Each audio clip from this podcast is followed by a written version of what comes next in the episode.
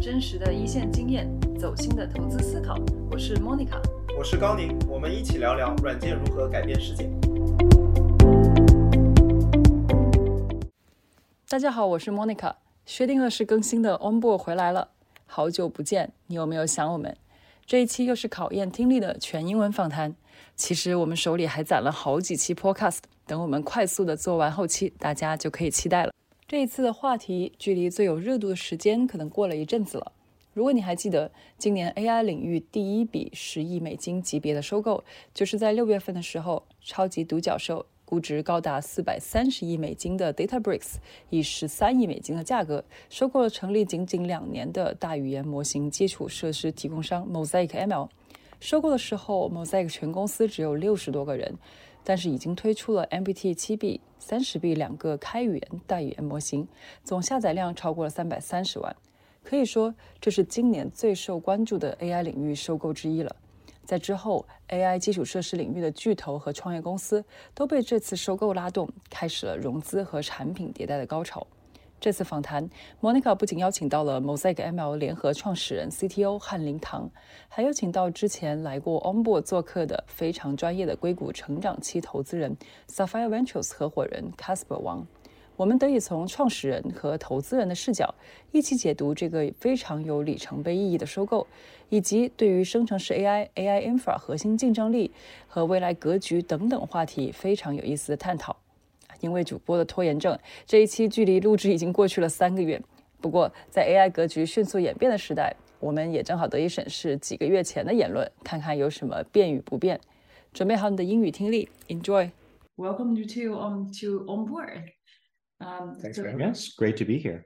Thanks. Uh, just to get to get started, uh, would you uh, tell the, the audience a little bit about yourself and how you got into AI. And as always, we have um, uh, we would like uh, two of you to also share a fun fact. Um, uh, what is an AI project or AI product that you recently found interesting? And for for Casber, it will be uh, I, designed another uh, another question.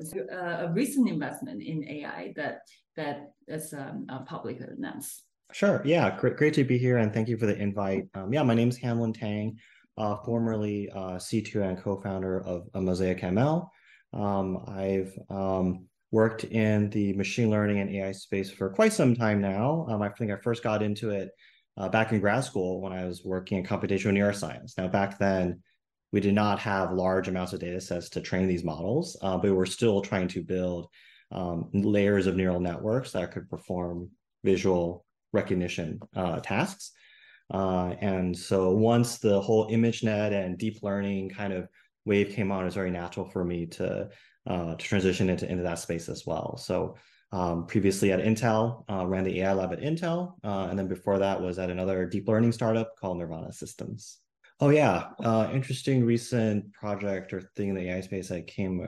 Actually, I, I might actually refer to a old paper that I came across recently. So um, back in the day when we didn't have ImageNet and um, to train these models, what people were doing was they were assembling these convolutional neural networks with like convolution layers and pooling layers, and the weights instead of them being learned through backprop, uh, they were actually being measured in like a monkey, like in the monkey mm-hmm. visual cortex. They were measured the filter response to measure, and they were instantiated in silico, you know, inside a, a neural network. And it turned out that the performance is actually pretty pretty good. Um, so this is sort of the old school way of training these models where you just try to figure out how did the brain do it and then dump those filters into a neural network and then hope that that it works out. And it's very exciting to see um, that even you know even today with these type of architectures, there's still great connections to the neuroscience uh, past that it, that it came from. Yeah, definitely. I would love to see more connections between uh, in the research of neuroscience and uh, and deep learning. Casber. Cool. Uh, thanks for having me again, Monica. I'm Casber. Uh, I'm a partner at Sapphire Ventures. Uh, we are a uh, growth stage venture capital firm uh, that does mostly enterprise B2B, manages about 10 billion today. Uh, I focus mainly on infrastructure. So for me, data, dev, DevOps, and AIML, cyber are my areas. And, you know, obviously I would say AIML has you know evolved quite a bit from an investor perspective even um, i think back in 2017 2018 it, just given how much people pitch AIML and was not real, and you know, folks are super cynical about AIML, and the launch of ChatGPT, I think, has you know changed things quite a bit, right? But even way before that, I think you know you look at sort of the more traditional AIML that we're talking about that's widely used in enterprises, um, you know, stuff that's supported by an Alteryx or Day DataRobot of the world, uh, those are still widely, you know, widely used, right? And I tend to tend, tend to see sort of ChatGPT as kind of a watershed moment that brought a lot of attention, right? Whether it's from fundraising or from a consumer perspective to the space. Uh, but like Hanlin just mentioned, a lot of the development has already happened a long time ago. And, you know, I, I tend to think that AIML development is, you know, uh, software is more like mechanical engineering, you build a bridge. AIML is almost like biological research, right? Like you you sort of end up somewhere, there's path you can you can trace to, but it's hard to know exactly what you're building kind of block by block. So I just think, you know, timing everything made perfect sense. And when ChatGPT launched, there's this huge, you know, Cambrian explosion of things um, happened in the space. And then we started seeing a lot of interest, both on an entrepreneur side, but also from an investor community perspective, um, coming in to the space. Um, and uh, yeah, so I spent a lot of time looking at, you know, LLM, you know, companies and whatnot, and oftentimes super excited about those opportunities. Uh, unfortunately, I'm not not investing uh, in Mosaic, and, and congrats to mm-hmm. And Hanlin for the great great outcome. I did recently uh, put a track in a company called Weights and Biases. Uh, I've known Lucas, the CEO, for quite some time, and um, it's fine the I would say ML ops space. It's been around, and now it's sort of you know again straddling towards both the traditional ML side, but also the the newer large language model side of things.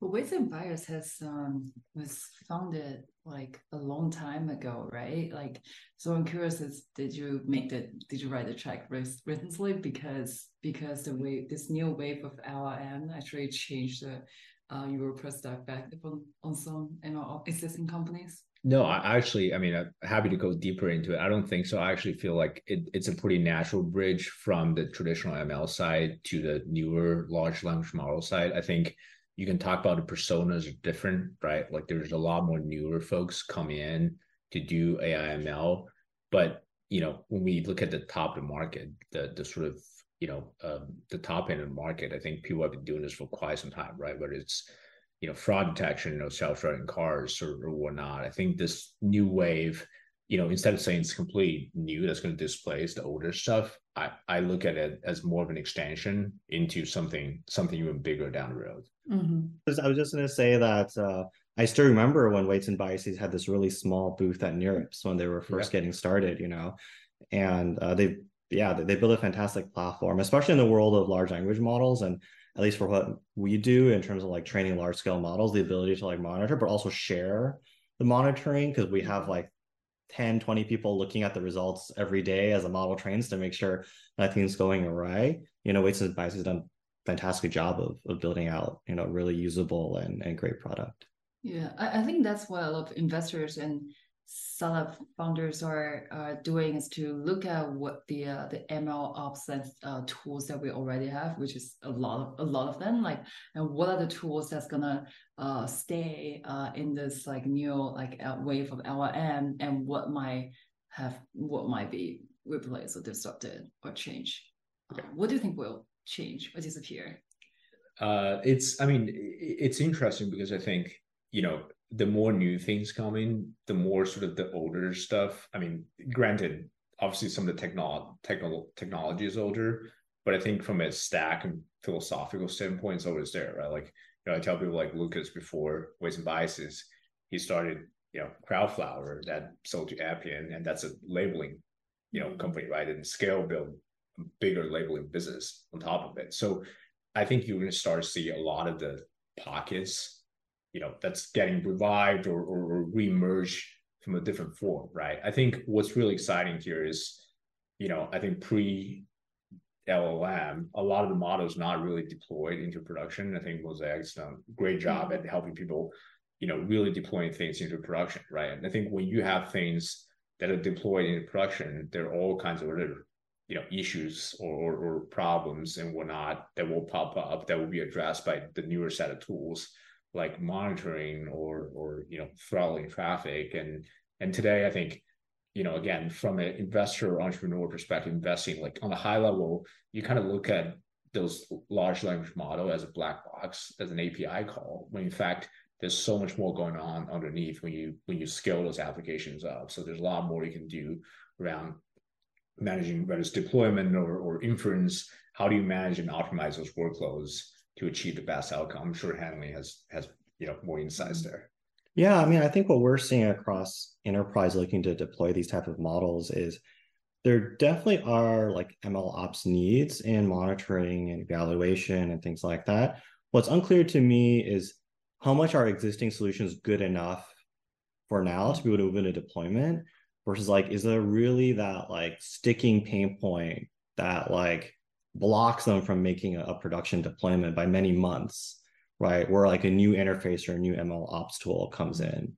Um, part of the challenge here is also that right now it's kind of like creative exploration for lm applications right? Like every enterprise is like doing like oh let's do like an lm hackathon and like try to prototype what these applications may look like. And without that piece being settled it is hard to predict like what additional tools are needed to to, to make those things really you know really mm-hmm. sing yeah if i add one more anecdote i was actually just at google next uh, in san francisco yesterday and um, i'm not going to name drop a vendor but it's a you know pretty prominent kind of you know next gen ide vendor and it was sort of prompting i look at a demo and this sort of the demo kind of you know it was stuck three times, right, in the middle of it. And, and you know, from a real enterprise perspective, if you spin up, I don't know, GitHub Copilot or let's just name drop like GitLab Copilot or something, and you know, the first couple times you're trying to use it, you, you got three exceptions. That's probably not a great experience. But early on, I think to Hanlin's point, people are experimenting with this stuff. We're so excited, right? Like we're willing to take, you know, we have a bigger budget tolerance for errors early on. Mm-hmm. But then going forward, right, like, you know, in a, in a more enterprise, in a more serious context, right? If you want people to really integrate that into a daily workflow, you know, you got to expect, you know, a certain set of accuracy, right? And that's that's mm-hmm. very different than experimenting and, and trying early on. Yeah. Yeah. I just I just want to echo that. Like a lot of the hard work here is not the fun part of like figuring out a cool way to serve LLMs. It's like the hard work of like grinding away like every last, you know, 99th percentile and latency that comes in, or like every silly like service failure or like random OOM failures or GPU failures that occur. Like it's the grunt work of handling that that brings these products into like the reliability and um, space that enterprises expect for for mission critical deployments. And I don't think a lot of the tooling out there, including the ones that we built, honestly, have reached that state yet, uh, mm-hmm. just because of all the hard work that has to be done still. Mm. I remember in our on my last episode with uh, with Casber, we briefly talked about how fragmented this mm-hmm. ML ops was, which the episode was probably like half a year, half a half a year ago before the the LM wave becomes so so mainstream. Uh, uh, I think what you guys just discussed reminded me that probably because when we look at the, the traditional ML ops space has made uh, hasn't we haven't seen a lot of big companies probably because it's what you guys said right? Like most of the models didn't go into production so it's they didn't have the chance to scale. Yeah. Like if llm was able to bring more uh, models to really into scale so we probably would see a lot of tools over now old or new like focusing on the production environment and that's that sounds like more unicorns to catch. So back to back to Hanlin um, so i think for people who don't know very well, uh, maybe um, it would be great if you can give us an introduction, high-level introduction of what Mosaic ML uh, does and what the key technologies and your and your business model. Yeah, absolutely. I think we we started off almost uh, again around two and a half years ago. So now because we saw that uh, large scale models would become a thing, and uh, making such tooling efficient and easy to use and accessible was how these capabilities will actually get into into broader enterprise. You know, at Intel we saw how much companies struggled um, with this, and unfortunately, the software tooling even today still in deep learning is still incredibly immature. You misconfigure a driver somewhere and suddenly you're like two times slower and you have no idea why. Um, and so that's what we set out to solve. Um, and uh, we were we were fortunate to see the LM wave come through once our products were ready. And so the TLDR for Mosaic is that we build software infrastructure that allows companies to efficiently, easily train their own models on their own data.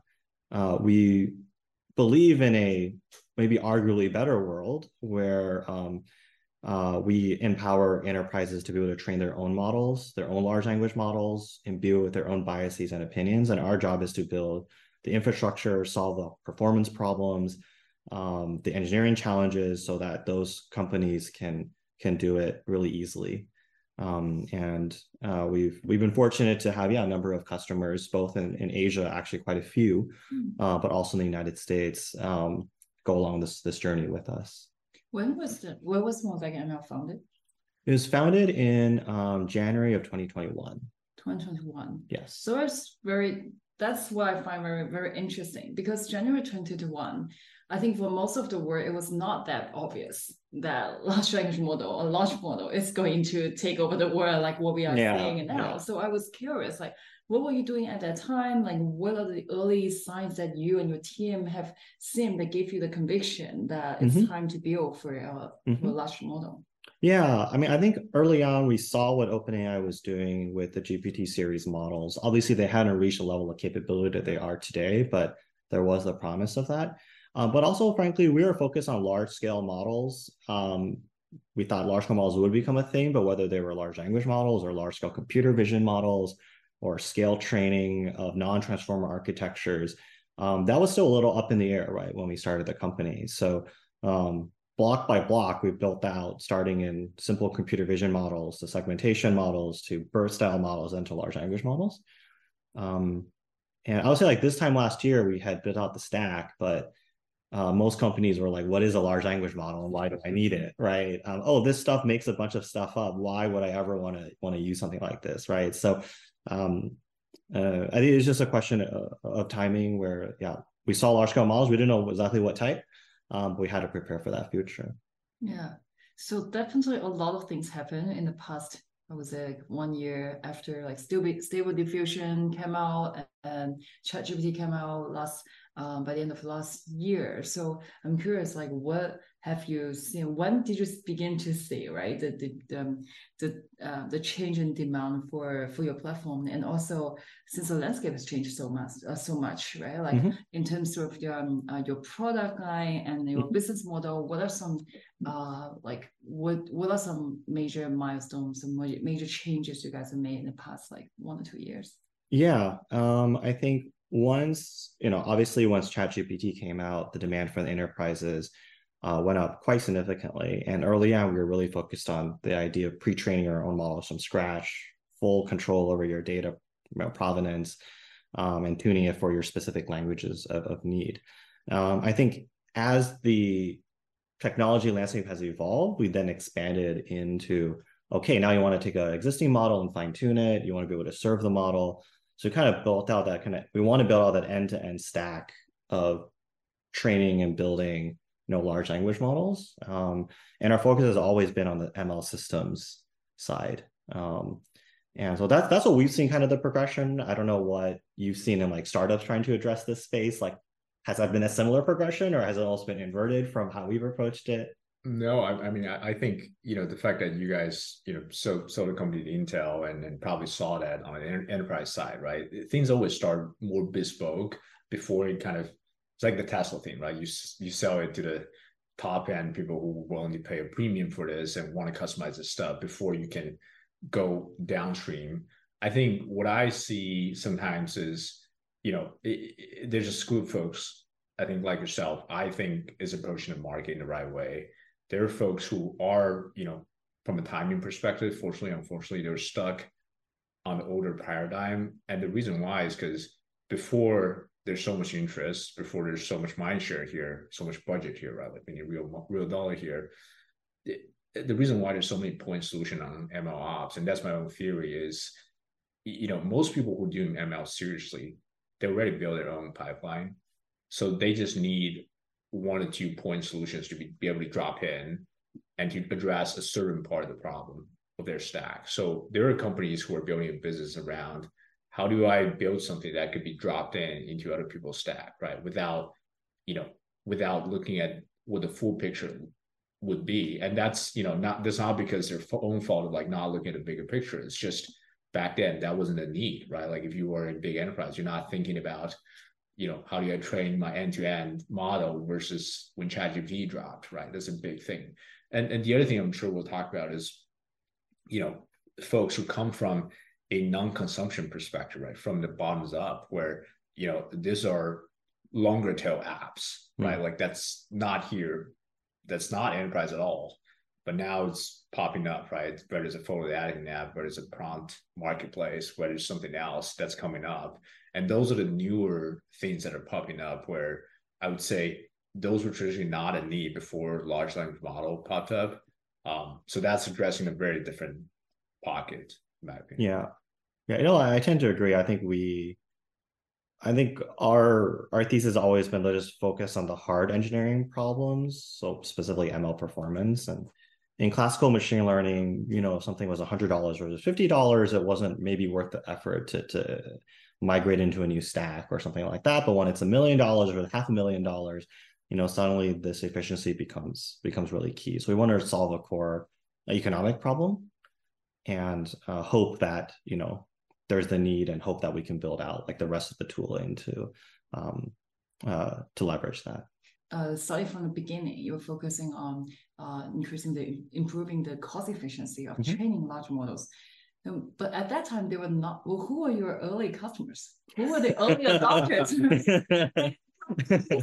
I would imagine, right? The real early like LM builders like OpenAI, they probably at that time they they have already built their their stack, right? Like who who are your early customers that you can actually like build and partner with? Yeah, yeah. So um our earliest set of customers were those that were training BERT style models. Um, um, and uh, for that, they were trying to graduate to like larger and larger BERT models. Uh, and so that's our first initial entree. We actually invested a lot on the computer vision and semantic segmentation side of the house as well. Um, but before that piece could take off, the whole NLP kind of LLM kind of phase came in already. So I think that was that was the first customer that that that we acquired. But we spent a good year or two just building. Um, obviously, we talked to potential customers and understand their pain points, but you know, engineering a really performant efficient staff for large scale training from scratch is a lot of a lot of engineering work to do first. Yeah, definitely. That's that's why I think would be interesting uh, to to drill down to some uh, product or company decisions that I found very interesting about Mosaic. And so so first of all, what I noticed like uh, is that uh, in the beginning, um, Mosaic ML actually open source uh, a lot of your a lot of your toolings.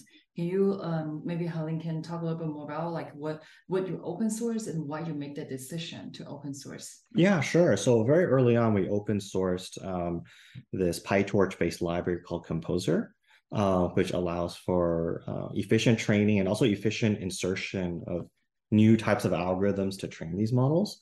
Uh, we actually built this out of necessity for our research team to do their experimentation.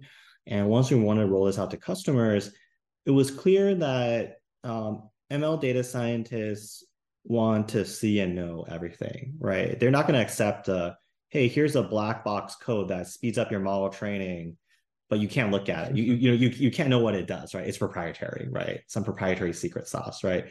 And that really just didn't fly. Um, and um, we were very much open source from the, from the core, uh, to be honest, which makes you know, yeah, Databricks was also very open source from the core, and so that's a really good fit from like a philosophy standpoint. Um, and so we tried to open source it, um, and we had yeah great sets of contributions from external folks coming in and, and using it and such.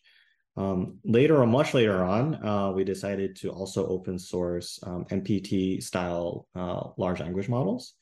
Um, MPT 7B, I think, was the first commercially licensed llama style model uh, that was released. And for us, the model was great. We were super honored by, by the community reaction to it. Uh, for us, it was a statement of our, what our tools could do. Like that's why we open sourced it. Was a to obviously help the community build up from it, but also, hey guys, like this model took 10 days to train from scratch. It's not magical, like eight figure costs, you know, here's what it really costs, how to do it. And by the way, just click button, it just works, right? So it was it was also partly with with those goals in mind as well. I guess I, I would jump in here with the question is um, if you were to start Mosaic today, knowing how much development has happened already, right? Yeah. It's already here. People are already on the open source train. You know, obviously, I think you still do the second, you know, the model you mentioned, open source it and show people, you know, you use what 200K, 150K to train yeah. it versus how much OpenAI train it with, with a validation sort of strategy. But in terms of the core architecture, would you still open source you know, like a composer? Do you do you feel like that's your strategy today, or is it kind of because the market's more mature? Let's just go more closed source and SaaS. Yeah, yeah. I think for tooling like Composer, I would have probably still gone open source today, mostly because data just don't trust. Yeah. Closed source code, especially when they're entrusting it with their data and their model, right? It is really hard to cross that um, um, persuasion barrier if if it if it stays um, a closed source. Um, I think, yeah, I mean, I, generally believe that open source is much better for the for the community overall. Um, from a business perspective, I think if if we couldn't find a way to monetize while if we couldn't find a way to monetize that required us to close source everything, then we were probably in the wrong business, yeah. right? Uh, or we, would have to rethink what we're doing, right? Like um, we have to find a way to monetize off of open source. Um, um, that, that was anyway our, our philosophy going in. That's also a, a question to to Casber because we have been focusing on the infrastructure developer tools um, area for for a long time. We discussed this before, right? A lot of, I think in 2020 and 2021 there was the, the hype is the hype of open source, right? You don't need to talk about your model. You don't have a very good community and then you can become a unicorn, right? But like what has changed after that? Like uh, as an if I were a startup founder, right? And uh, how should I think about whether to open source my product or not? And if I already have a very successful, like relatively successful um, open source project, like how should I think about the um, uh, the commercialization wave? Yeah, yeah. I think the biggest thing is, you know, before the past wave, the majority of open source companies are more organic open source projects would say right? Like you know you think about jay at, at confluent right? Kafka it wasn't like you open source it to start confluent. It was very much an organic process. It's been around at linkedin for three four years before he took it out to start a company. And then in 2020 and 21 what you see is you know vcs start calling you know senior engineers at linkedin uber and hey you got to spin out a company. I'm going to seed your company right? So uh, it's it's less organic per se, right? The most extreme example is you know someone who open source a project the moment he they start a company and they're claiming that company to be an open source company right then right there right which i think like you sort of don't get the benefits of hmm. you know community traction but also community building the product battle test product but you're also spending sort of you know, from a monetization standpoint, right? You're basically giving away free stuff to the community. And then to capture things later on, it's a much harder loop to do from that perspective. So I think the first most important thing is think about whether it's open source now right? Like, is this product, can you monetize off that product, regardless of whether it's open source or not? So I think that's the biggest thing, right?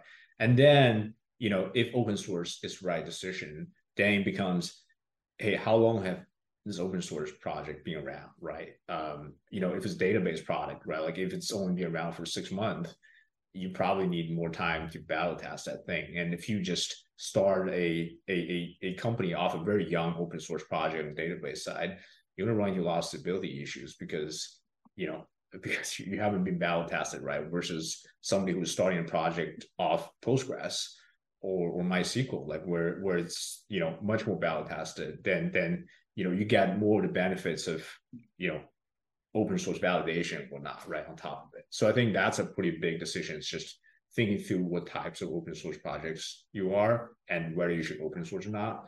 And then secondly i think like emily mentioned in some of the sort of you know fast evolving landscape like ml and ai open source could be a very interesting strategy because you're kind of embedding yourself into you know the community stack, right? Oftentimes, like you know, one of the the most naive questions that I think I as an investor sometimes ask is like, why wouldn't Google do it? Why wouldn't Amazon do it? Why wouldn't you know somebody else do it? Right? I think it's very much a mind sharing thing early on too, where you know the community would think about what the stack looked like and they would just follow that. Right? They're not you know uh, they're not thinking about hey let me go and find what Amazon and Google have. Right? They just stick with you know mosaic and and three other tools because that's what's up in the community. That's why people are using it right versus the others. So there's a kind of a brand and network effect and you don't really get that without the validation of open source. So i think that's when open source also could be a very good strong validation strategy versus on the other side where i think open source generally doesn't play as well as you know when there's a very mature market and a very mature set of problem and you know what, as a buyer, I know exactly what I need to solve. I know here are the five things that would, KPIs I would compare you against. Then whether this tool is open source or not has less bearing into my decision making, right? So it's more of a nice to have versus sort of you know early on you can have a chance to come in and define the standards for the community. That's where I think open source becomes a lot more valuable. Yeah, I think just to echo that sort of um, customers came to us not because uh, traditionally open source, right? A customer or data scientist somewhere uses open source tooling and they want to buy up in like a managed version of it, right? Um, but for us, it was very different. Um, most of our inbounds from customers came not because you know they were already using Composer and they want to buy this a managed Composer because we don't actually offer this as a product. They came to us because they had a problem to solve. They wanted to train a model, right? And open source Composer was one of the tools to do that that they were comfortable with knowing and building on top of uh, as opposed to it being uh, just our like our entire demand gen um, route. Mm. Yeah, but I think I think you made a very interesting point about like the timing of the of the market. I think that's also a pros and cons in that because because the market is uh, still emerging. So a lot of the open source tools that you see in the early stage, they might look like a toy, right like yeah. it's very yeah. easy to criticize them for oh not enterprise ready right or like we don't know how the um the foundation model layer would change that might change the need for that for that tool right so like um then as an investor or as a startup yeah. founder right should i wait for things to mature like do i do i should i need wait for um myself to have an enter so-called like enterprise ready product or is it or do you think that we get a share. Yeah, I think I think again, I think having the to offer to this question, but from an investor perspective, right? Like again, different open source projects on, you know, different sort of like places on the stacks have also different technical difficulties too, right? Like I, I you know, I'm, I'm not to try to simplify, you know, what LangChain and Llama Index does on their stack, but like,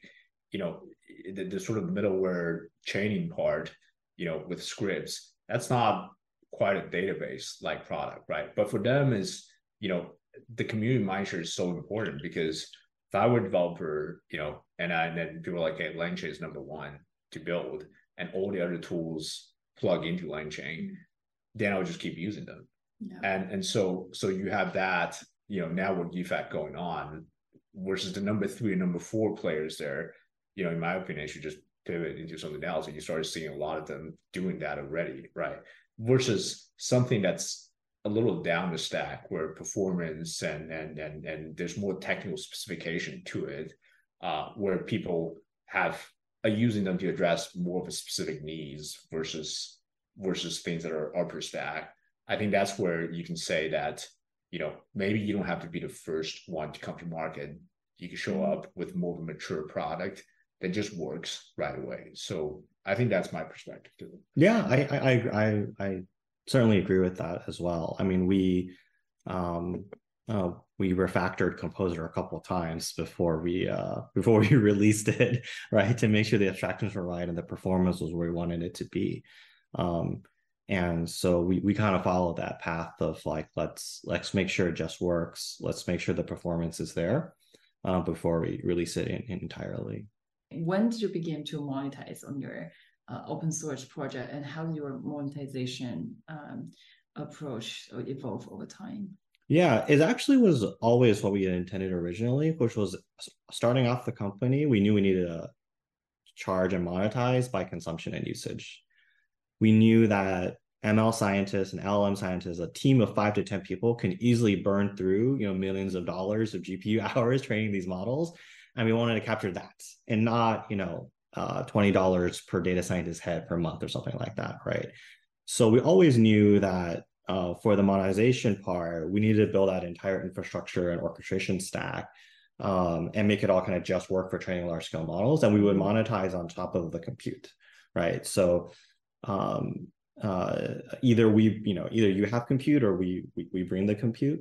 Uh, but our software layer would be an adder on top. The more you train, the more you use, uh, the more we're able to charge. And that worked well for what we were building because we made the customer's workloads run faster and remove the pain from the model development process. So even though you know they might spend more on compute, they actually end up consuming less compute and going to market faster with their products. And so that kind of synergy really worked well for us. Right. So then I'm going to ask a, also a naive question from, from investor. And, uh, as a software company, you always want to charge by by usage and then serving space, right? That's why people like it. It's like you, you can charge upon the, the compute. But like for all the public cloud companies, right? They already have the, the infrastructure building. They know how to man. They, their expertise is in managing their, their infrastructure.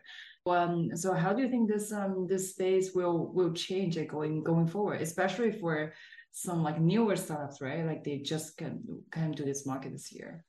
Yeah, I for us, we have we're fortunate to have great partners in the public cloud companies because also the more we help our customers make it easier for them to train large scale models, the more GPUs are going to burn down, right? So it was a great kind of uh, synergy there. If I were a startup today, I wouldn't actually index too much on what the public clouds are building. Like maybe this is a little bit more of a head in the sand approach, but sure just focus on finding customers and making them happy and don't mind the the noise and the hype and, and the FOMO on Twitter too much because that can just get overwhelming and you have to build, right? So uh, I, I, would focus more on that. There's so much opportunity there, um, even with the public cloud and their weight and their products.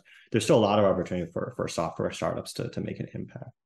Yeah, um, but I think this question is probably particular since, since we have seen a lot of companies like doing this chaining or serving cost optimization. They all have like great back great background in infrastructure and AI and of course like there's always way there always there's always room to improve like the, the cost efficiency. So if we take a step back from a product perspective what is um uh, a good like uh, serving or, or training platform besides besides the bench competing on the benchmark? Yeah. Yeah. I mean like I think for me cost saving or efficiency is like it's an enabler but it's not like the value driver, right? Because then that's just like a race to the bottom yeah. type of game, right? Like that's why we really focus on efficiency on the training side first, because that governs time to market.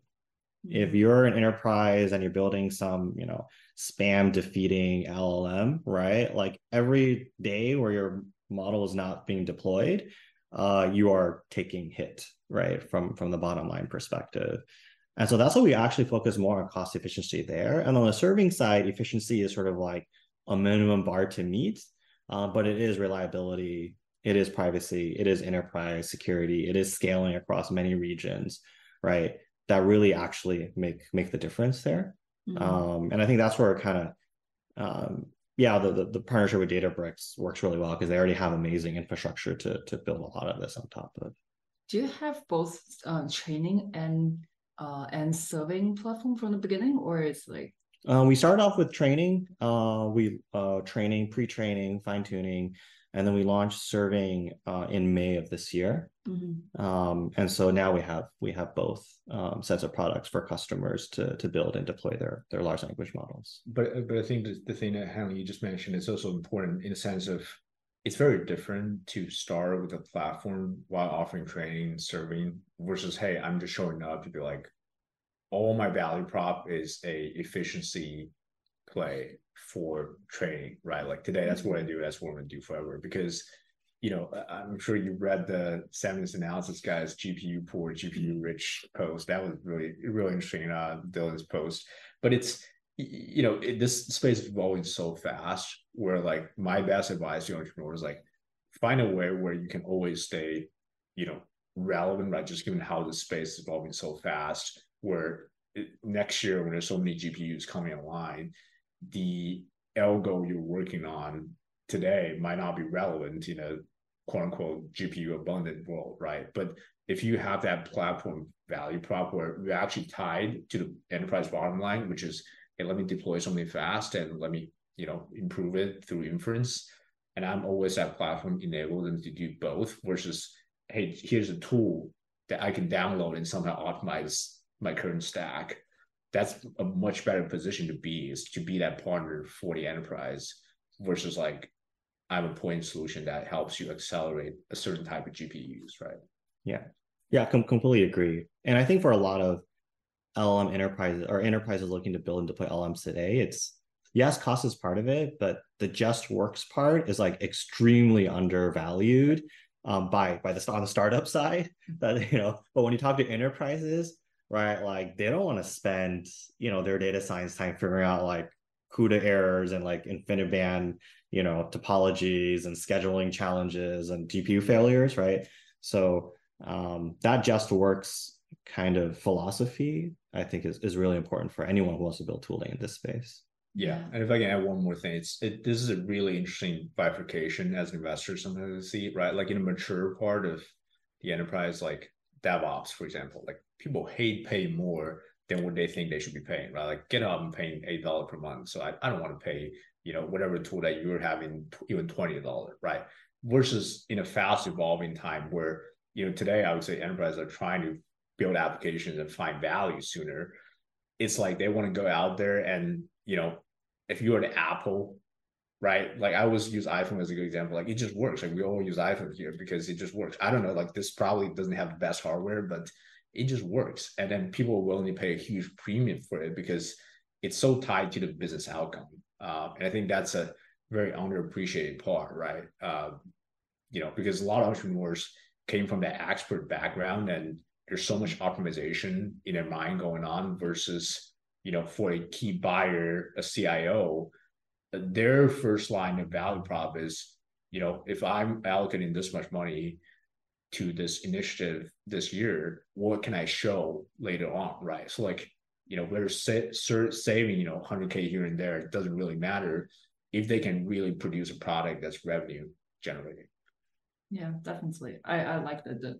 It just works. So another Another uh, interesting decision I, I would like to talk, touch upon, I think you also briefly mentioned uh, when, when you introduced um, a Mosaic journey is when you uh, actually launch an open source LM model um, by yourself. I think at first it was a 7B and, a, and also a 30, 30B. Right, 30B. Um, why? Like, why did you want to, like, as a service provider, like an ML ops company, like, why did you decide to train your own model from scratch? And yeah. what was the decision? How is it yeah what was the history behind it and yeah so as i mentioned you know, we are in the business of building tools to help companies train models by themselves.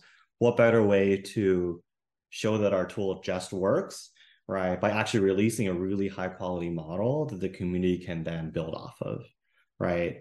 Um, and um, that was you know a, a, fantastic moment for us. It was a proud moment for myself having contributed something to the community that they can latch onto and and build on top of.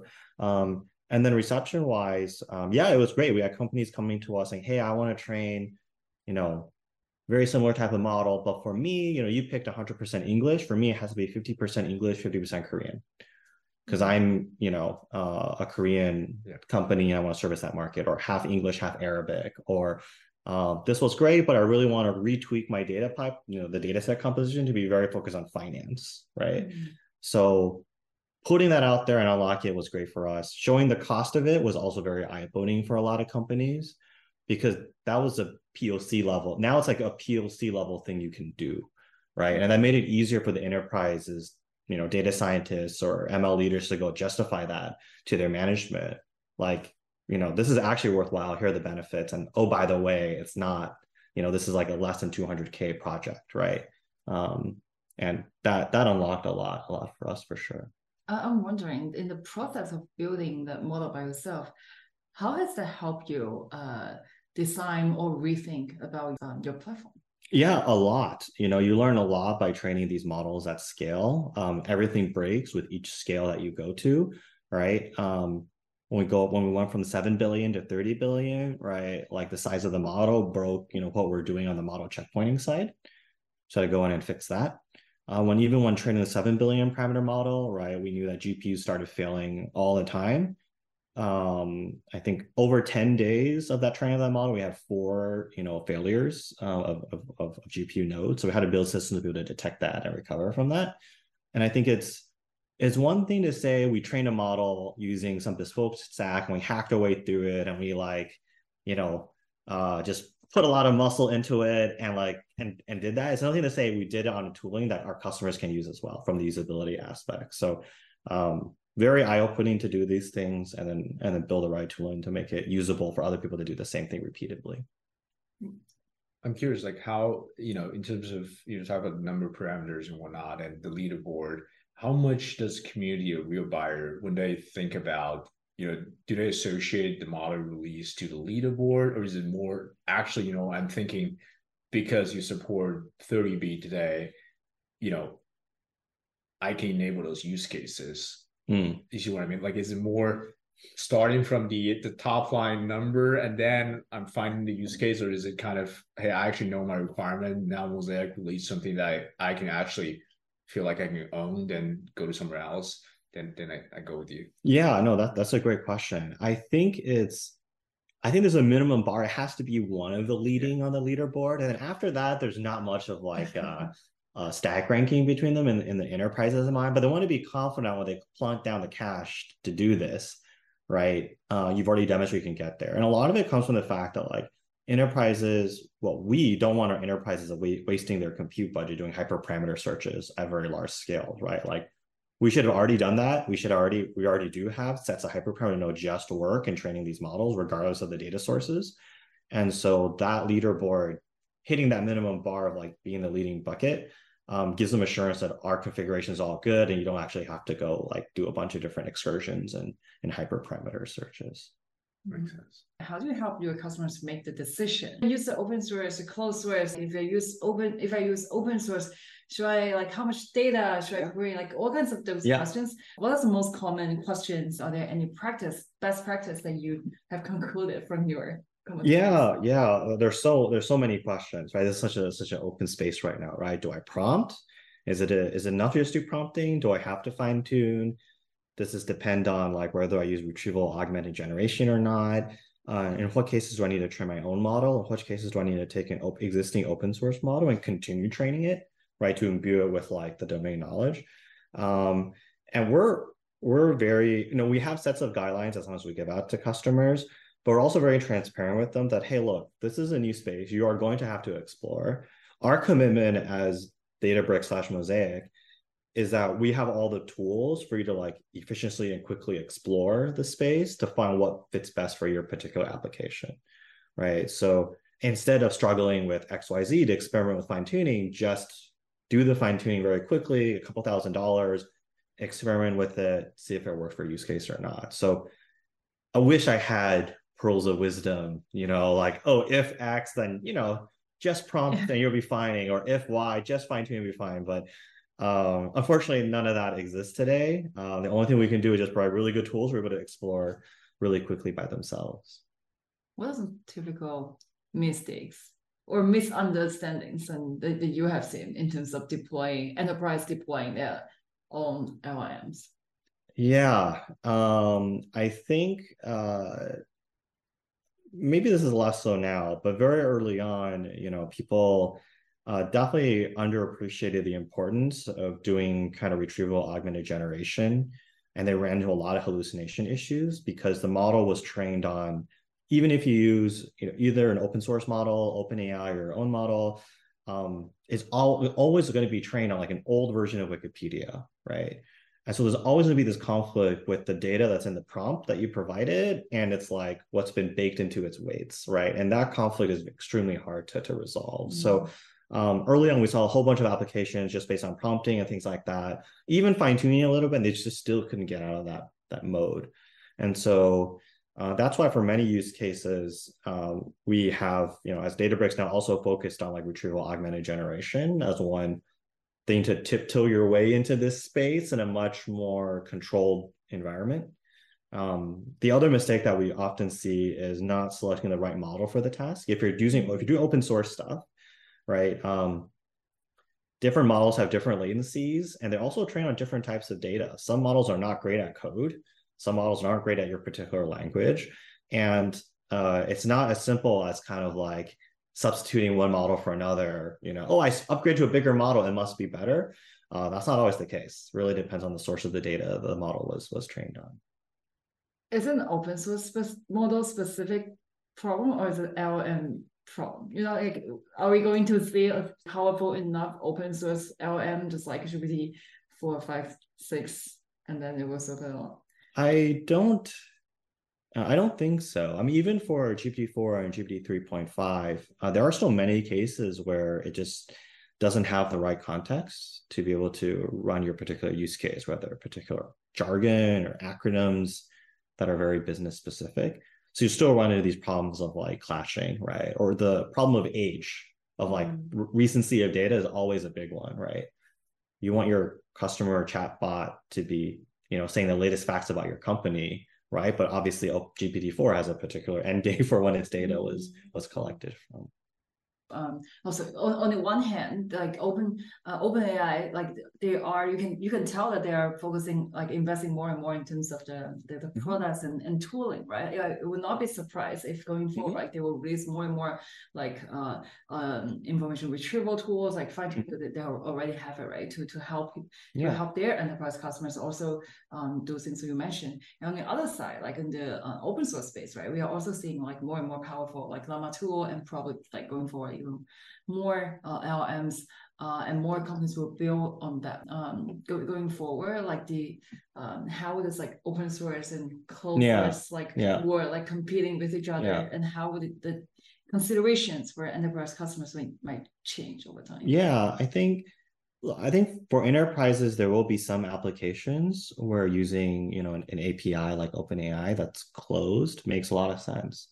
But there'll be other ones where you do want to be building and training your own models, either for data privacy reasons, data provenance reasons, legality reasons, domain specificity, or just simply costs, right? Mm-hmm. Like if you have a if you don't have a very sophisticated task, you don't need the GPT-4 that can, you know, do a lot of, you know, intelligent reasoning to solve it. You can easily deploy a MPT 7B or Llama 7B model that satisfies the task, and it's much more scalable right at at enterprise scale that people operate at. So it really is just navigating this space. And um, um, our commitment at least is to uh, for the build component make it really easy. And then for the buy component we're just using an api to easily hook it up to other parts of the llm application space right? Like where your data sources come from to fine tune the the models or what vector store you want to attach it to right? We want to be able to help enterprises on on both sides yeah, I would if I can blow this up to a bigger point is I think like when OpenAI recently made an announcement about uh, adding you know certain data layers on top or, or, or supporting certain functionalities, right? Like you know people were joking on Twitter that a bunch of YC companies just got killed and then OpenAI is going to do everything. But you know the analogy I always tell folks is like it, it, if folks who are new to software investing, it's like hey, why do we have so many different kinds of databases for different use cases? Why can't I just dump everything into one thing and this supports transactional analytical MLAI? And it's just not how you know things work, right? Especially at scale, at maturity, right? When cost benefit becomes a real issue here, where you know, to Hanlin's point, you know, eh, the very rudimentary use case, right? If I were literally building a company that just retrieves results from OpenAI and serve it, yeah, of course, like whatever they they're gonna offer a market, you know, co-pilot on top of OpenAI, that's going to kill my business for sure. But if I were doing things that are more complex at scale, you know, when, when cost becomes an issue, when performance becomes an issue, when accuracy becomes a real issue, when data residency becomes an issue, right? Like where's the data at? Like if my data is in S3, in Delta Lake, like do I pump it back into some things and how much does that cost? How do I make it fresh? Do I rebuild all my pipeline? So all this stuff becomes you know becomes a, a huge issue where i think what's going to happen is you know folks are going to take the lower hanging fruit use cases first right which is data that that doesn't require a lot of context and then they're going to go to data sources where hey if you store all this data already here how do I move my model here versus move my data to somewhere else and rebuild my data pipeline? So I think overall, my personal guess, and I, I'm pretty confident in that, is we're going to have a more fragmented, you know, landscape with open source, closed source, um, you know, data vendors. Everybody plays a role in this ecosystem because if we are going to see a scaled future where you know AI ML is going to be part of every single enterprise application, I think that's what's going to happen, right? You, you're going to have you're going to have a lot of different interaction points with the users on the back end. You're also going to have a lot of interaction points, so that would create natural fragmentation. Uh, you know, versus hey, here's a black box, just call it API and you get whatever you want. More fragmentation in terms of LM models or LM tooling? Just how people use it, the design pattern, in my opinion. Yeah. Right. Yeah, I, I I completely agree, and and I would argue that's probably for the better because you know different choices, competition makes for a much healthier ecosystem. Um, and we're still in the early innings of this of this LLM wave, right? So um, it's it's too early to declare, you know, oh, there's going to be one foundational model that kind of rules all the use cases, and you just call it and you're done, and, and let, let's move on. Yeah, definitely. That, that sounds like the um, like the cloud computing space like all this um, even though you see like the uh, building a data center building a cloud infrastructure is very expensive. We only see like three public cloud companies. But even though like they also provide hundreds of uh, hundreds of tools for to manage your cloud infrastructure you still see right tons of companies building like data warehouse and like um, uh, the applications yeah, yeah, applications yeah. But but I, I would i would love to get your take on this something too and monica as well. It's just it's it's fascinating as we see to see how many large language model players there are and then you know the all the clouds are building this. Gemini google is coming out there's openai obviously. You know there's also a bunch of third party folks like anthropic cohere and whatnot and part of the investment pattern is almost like i'm employing a billion to build the roads first and hopefully cars show up and and and you know invariably when cars don't show up right? That's the issue because openai you see ChatGPT cross whatever a billion AR and that's just you know the ROI there you know if ChatGPT keeps scaling it makes sense right? But for some other folks you know if I were building all those roads and later on nobody's building on top of my roads that's a real issue in my opinion. Um, yeah I I do agree. I think it's um enterprises are still making their way towards product market fit with these app with these LLM based applications. I do think there is something there. There we have seen a lot of deployments that actually bring back business value, um, but uh, I'm not sure if there will be enough cars for all the roads that are being laid down uh, right now. Um, so it'll be really interesting to see how this evolves over the the next uh, couple couple of years, right? Um, the other challenge that we see is that um, how do these different LLM model providers differentiate from each other if it really is a closed API? Um, there's there could potentially be very easy switching costs between them, and so that's also another challenge for for folks that are uh, trying to build and, and serve just you know just large language models behind it behind an API. So are we going to see like more like Red Hat model for for LLMs? Right? If it's very hard to benchmark the, the LLM model performance, if, at the day, it's, it's not about which model you use, right? It's about like what service do you provide. Right? At, at Mosaic, right? Like, um, like what do you uh, deliver to your customer? Do they expect oh just give me the uh, give me a model or like oh give me a model and uh, give me a platform, or do they also expect you to show the performance in a certain use case? Right. Yeah, no, evaluation here is, is a great question. Um, so, I mean, we usually work with enterprises who say may have already an ML team, right? Of say five or, or seven people. It could even be that small. Uh, and they use our platform to build and train large language models. Now, uh, evaluation wise, uh, it is a bit of a wild west. Uh, internally, we have what we call we do a vibe check, which we just deploy the model and play with it. See what happens, yeah. and see what happens, right? Now, that's obviously not sustainable. Um, for a lot of enterprises, we'll provide them some guidance on how to construct the right evaluation metrics for their downstream use cases. And many, I think a lot of attention has been geared towards evaluating like chat-based applications, but many enterprise applications are not chat-based.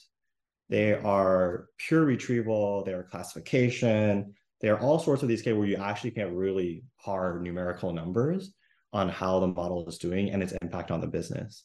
And those are the use cases that we often seek out because um, there's a real use case there. Complex. It's more complex. It's more sustainable too. Right? It's also more sustainable, right? Once you solve the problem, you can justify training a larger model because you know the accuracy gain translates to real dollars for the business. Um, and so that's been our ML of how to kind of approach the the evaluation space, but it is really, really early days. Um, we have customers that train, you know, uh, language specific chatbots with us, and then they're like, Hanlin, uh, I trained it. I trained five different models on many different data mixes. I can't tell the difference between them, right? Now, which one should I use? And I said, well, we don't have good guidance here, but the good news is if you can't tell the difference, pick one and, and go to production and see what happens, right?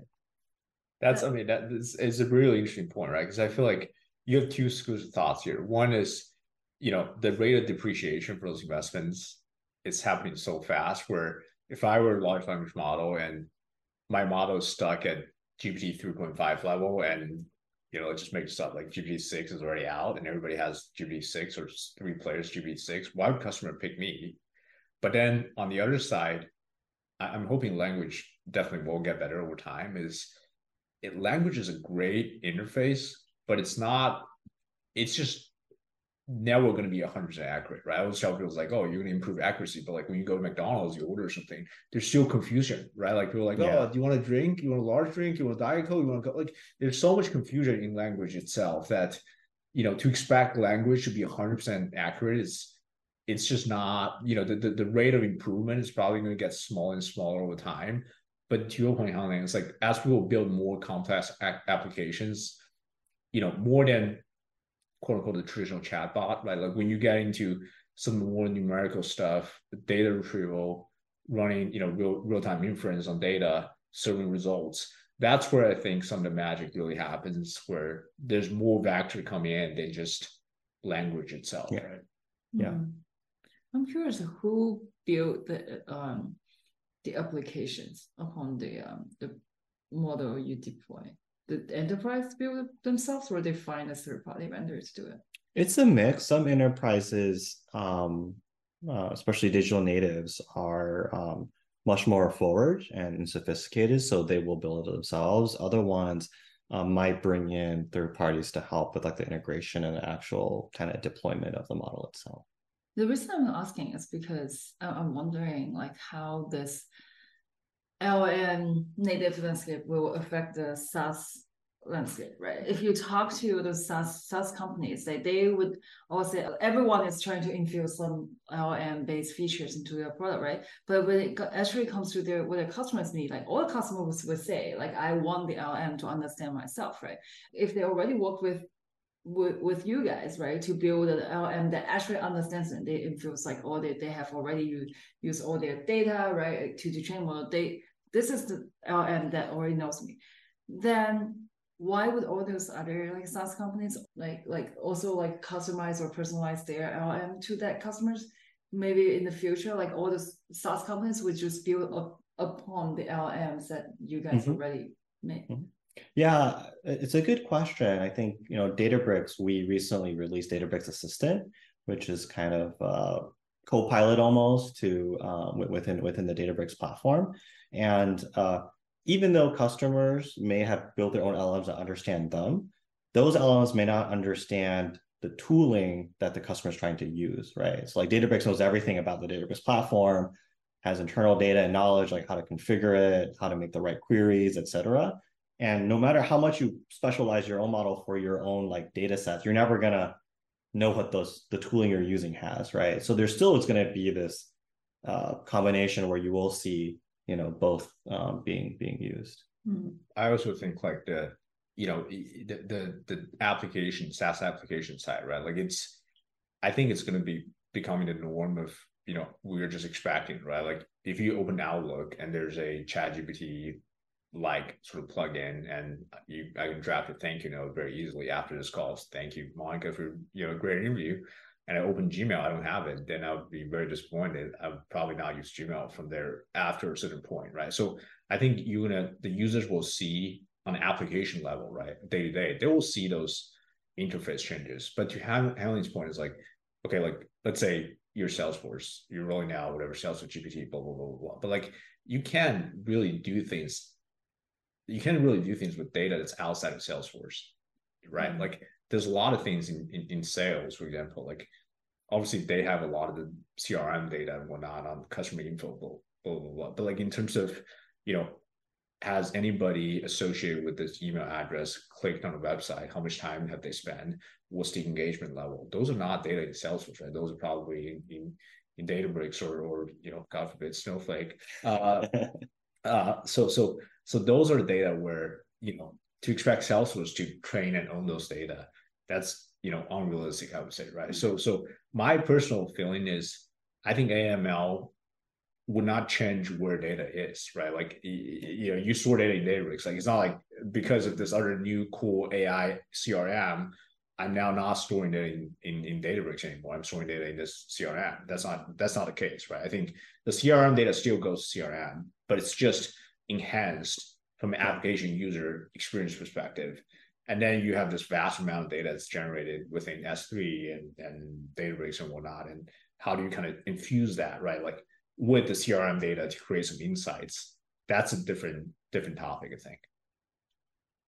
Yeah, I'm thinking, is it possible that in the future, like every every enterprise just has their own um has their own LM? It's like a ChatGPT plugin system, right? All the other SaaS companies tools will probably become a, a plugin to that um, to that L, to that element if if it's powerful enough.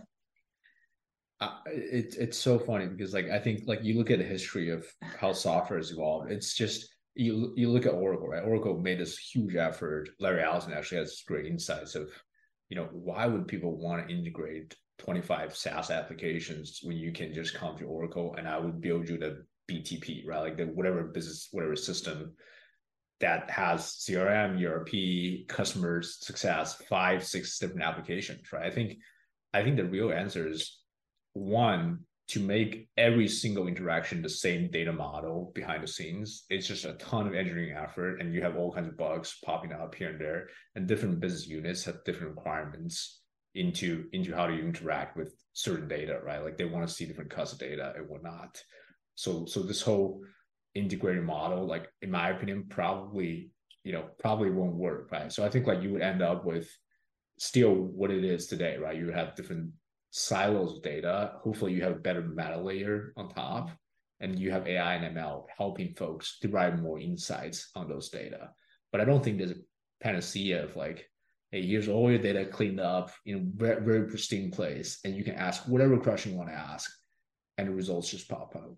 Um, that that I think is a little too much to expect. Well, yeah, I, that's what the planning because now you are part of Databricks, right? Yeah. Assuming some customers already have the majority of data on Databricks. That's right. And with the power of Mosaic, like how do you build, how do you build it? Yeah, yeah. I mean, I think one of the reasons the the Databricks acquisition made so much sense is that at the end of the day, you know, as Mosaic, we could build all the amazing tools to train LLMs and efficiencies and JustWorks that, that we'd already talked about. Um, but if we can't access the customer's data and we can't ETL it and format it and ingress it and clean it appropriately, then it's going to be garbage in, garbage out. And um, you know, Databricks has you know a lot of customers, fantastic platform, a lot of data processing, ETL, those enterprise relationships. So the combination of the data with kind of our products to train and build large language models was very exciting for us to like continue our journey of helping enterprises build build their own AI and, and ML systems, right? So I think as Databricks now, we have this opportunity of like connecting the underlying data with the AI and ML tooling um, to provide that unified kind of experience to, to customers and that was very exciting for us uh, when when the proposition came about. Hmm. Yeah, I, I, would just jump in. Like I, I don't think people realize how interesting and sometimes ridiculous the enterprise data movement is. Right, like you think about. I guarantee you, most of the Databricks customers, what they're doing is they pump Salesforce data and Zendesk and like five other SaaS application tools data into Databricks, ETL in it, and pump it back to Salesforce to send an email to the customer, and that's literally the interaction you have. And the reverse ETL process. reverse ETL because you still need the 360 view of if you're a B2B company or B2C company of that specific customer, right? You want to run different cost analysis. And the place to do it is not application. The place to do it is, you know, in this data warehouse and, and data lake context, right? I think that's to Hanlin's point, like that's where you can one probably generate a lot of insights, um, train some pro- models on proprietary data, but also take actions on it and help people close the loop over time. Yeah, absolutely. Yeah, and a lot of the, you know, we often joke that most of the ML work, at least with our tooling, got to the yeah. point where most of the ML work is just like data janitor work, um, but which is not glamorous, but it is extremely important, right? I've I've heard of applications where people had to write God forbid, like Fortran code to like be able to extract stuff from like age old databases in order to build these models, right? That's the heroic work that's happening, you know, under the scenes when you sometimes see these LM applications um, coming about. Yeah, definitely. Um, so we, we talk a lot about this um, the, the business model and like monetization of this business stuff, but definitely there are a lot of very technical stuff going on in, in this space because we are seeing all those like LM company is buying like tens of thousands of GPUs. And all of a sudden, Mosaic come in and say that, hey, you only need like less than 10, $10 million, right? Less than $10 million to train, uh, let's say like a 50, like 70, like a 70, 70 B parameter uh, model. So in, on a high, on a high level, like what did you, what did you guys do? What, what do you actually actually do like to to achieve that level of efficiency? And like going forward since you have already working uh, working with different type of uh, LLMs like going forward what are what are in the um what are some other approaches that, that mm-hmm. you see can can keep improving the, the efficiency? Yeah I, I wish there were like a silver bullet that we apply that would just magically speed everything up but Unfortunately, it's like 5% here, 10% there, grinding away every little flop uh, usage. Uh, and it's a combination of, I think, system level optimizations that we've done, things that don't change the math of the training itself. Mm-hmm. Um, but also very important for us is uh, methods that actually change the math of the training itself. Because back propagation is not like a sacred thing, right? It just happened to work. And so the way we we can't take the way we train models today as sacred. They just happen because somebody tried it and they got a good result, right? So we have a very much of a first principle approach, right? So like when you're training these models, like what's the right curriculum you want to set? Are there specific algorithms you want to apply? Um, so these are the type of things that layered together bring about that level of efficiency.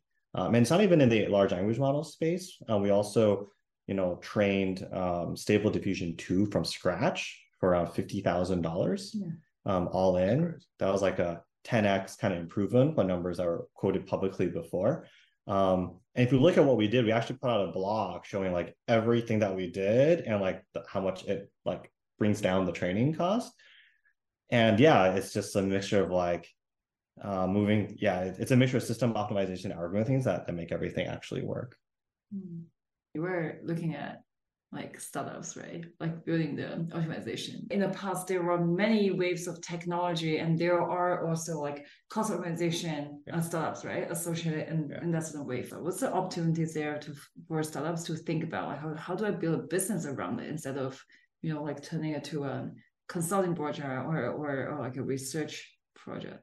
Yeah, I think look, I think this again, just given how fast AIML is moving and different types of GPUs, right? Like, you know, one of the biggest problems in, you know, AIML, if you go down to the, the lowest level is, you know, networking, right? Like obviously Nvidia bought this company called Mellanox and then now there's InfiniBand and now they're recommending all their data centers to be like, oh, you got to use InfiniBand. So that's how I can actually utilize more on the compute to flop side because you know because that that's the constraint is really on the networking side, right? You can say that's optimization.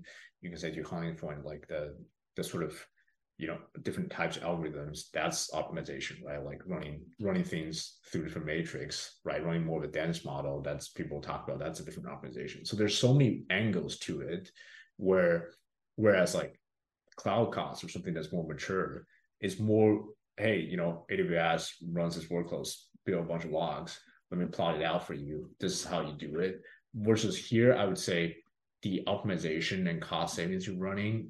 I'm sure sometimes you see a huge amount of cost savings happen, right? Just because certain people run the algo in a certain way. And I suspect this is one just due to the early stage of everything. I think this is going to persist for quite some time. Secondly, I think as we discussed, like so much AI ML versus business model or technological progress is m- much similar to you know bio research, right? It's like this iterative process. Like you have data, you have model, you have code, versus like you know software is like okay, let me do this uh, agile development because block by block, this is how I code a you know email app, right? So so you have this whole iterative process going on. So there's a lot more you know systematic institutional knowledge, right? Like I'm sure you built where where you know you know hey if this model comes in this is the customer's requirement this is the best way to do it because I've seen seen this before at somewhere else, right? So so I think a lot of it is just again instead of saying there's one you know silver bullet that just address everything on the fly and by the way I can productize a silver bullet I think it's more institutional knowledge over time, right? You definitely have a certain set of primitives I'm sure you build over time to run this thing faster, to deploy this faster, to track everything faster so you get results faster, you know what's wrong faster. So so the iterative process is faster but like i don't think there's one way to mm-hmm. say you know hey this is exactly what you did wrong right there right? Um, yeah so I mean, it is hard to retrospect what what went wrong with some of these some of these training runs. I think the other underappreciated piece is sort of yeah there's a lot of complexity yeah gpus yeah algorithms etc um how do you hide that complexity from the user? Mm-hmm. um and how do you build that trust with the user that they're okay with you hiding that complexity? I think a lot of the value that we brought is that we built that trust with the community and with the customers. Um, when customers come to train large language models with us we'll hand them a very at first what looks like a very complicated kind of configuration. Um, but we tell them actually we're showing all of you this but you don't actually have to tweak you know 99% of this right and invariably, a lot of our customers trust us. Some of them, you know, they say, okay, but I do want to try a few, you know, excursions. And they do it. They come back, Hanlin, you were right. Default just worked. Let's go, you know. Uh, so that's that is hard to build. Uh, and um, I have to be careful with every step with every customer that our product still continues to just work and the configuration is still just right. And I think the key here is the funny part. I think like there's so much serverless ML infrastructure going on because it's so easy to spin up. And I always worry about this whole, you know, graduation risk of hey, when you actually took off first, you're like, okay, I'm using the serverless stuff. But later on, right, like what we see, you know, in cloud, I, I personally feel like they would just want to know, you know, what exactly you're doing, what's the opinion you would take from an infrastructure perspective so I can go back and run it at a cheaper level, right? Like to your point, it's like I think you start with being able to offer a full menu first, but you just apply your opinion on top of it. Um, so that's easier. So people can just use get value faster, right? But like over time, I think as those applications become actually successful and useful, you actually want to show people more the black box. Yeah, that's right. Yeah. I think part of it is showing folks more of that black box or in serverless scenarios continuing to innovate and to bring more stuff because there's still more and more to squeeze out of the system um, uh, even after customers go into production. And i think that's a challenge for a lot of the serverless companies and, and apis um, and you know we also have like a serverless inference api as well our starter tier uh, and it's just continuing to innovate um, to stay ahead as you're building um, uh, your, your platform, what have your um, what have you been able to standardize, and what do you what, what do you still find like hard to hard, mm-hmm. hard to standardize? Yeah, I mean, we've gotten to the point where we joke uh, internally. It's a bit like a large language model vending machine. You know, it's like tokens in, right, and then LLM out. Uh, we have customers that have been had active training runs with us for 30 days where they've just been self-service and automatically managed that at some point I even forgot there was a training run going on there from, you know, uh, the company just fired and just came back 30 days later and it just worked. So I think all of that, we put a lot of engineering in making that um, pretty seamless and standardized.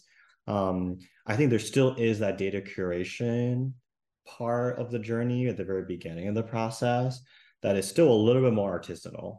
You know, it's like how many epochs of uh, uh, Wikipedia should I put in my model? Should it be 30% Wikipedia?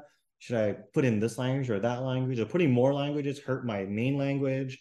You know, a little more artisanal, unknown science and engineering to, to do there. Mm-hmm. Um, but that's also something we're really excited to tackle and, and standardize as well. But once customers get their data mixtures correct, you know, with our guidance, the whole training piece is is pretty much standardized. Mm-hmm. Casber, have you seen any startup in the um, that were successful? They were successfully uh, made part of the process. I mean, you you can look at some of the more successful ML ops players, right? I think, I think like you know Hugging Face to some extent, you could say that's a model registry business that's very successful, right?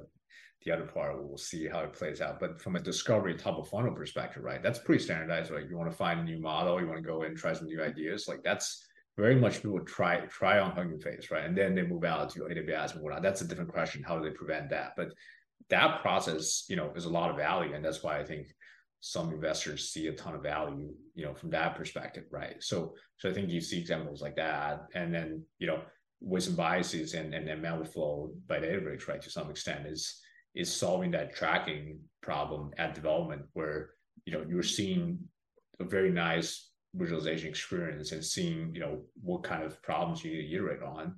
And then that's a very standardized process because you know for the ml people themselves when they're thinking about doing iterations like if my dashboard doesn't look good or, or if my dashboard is slower or blah blah blah that actually prevents my you know the speed of development right? So that's a very important part of the development experience.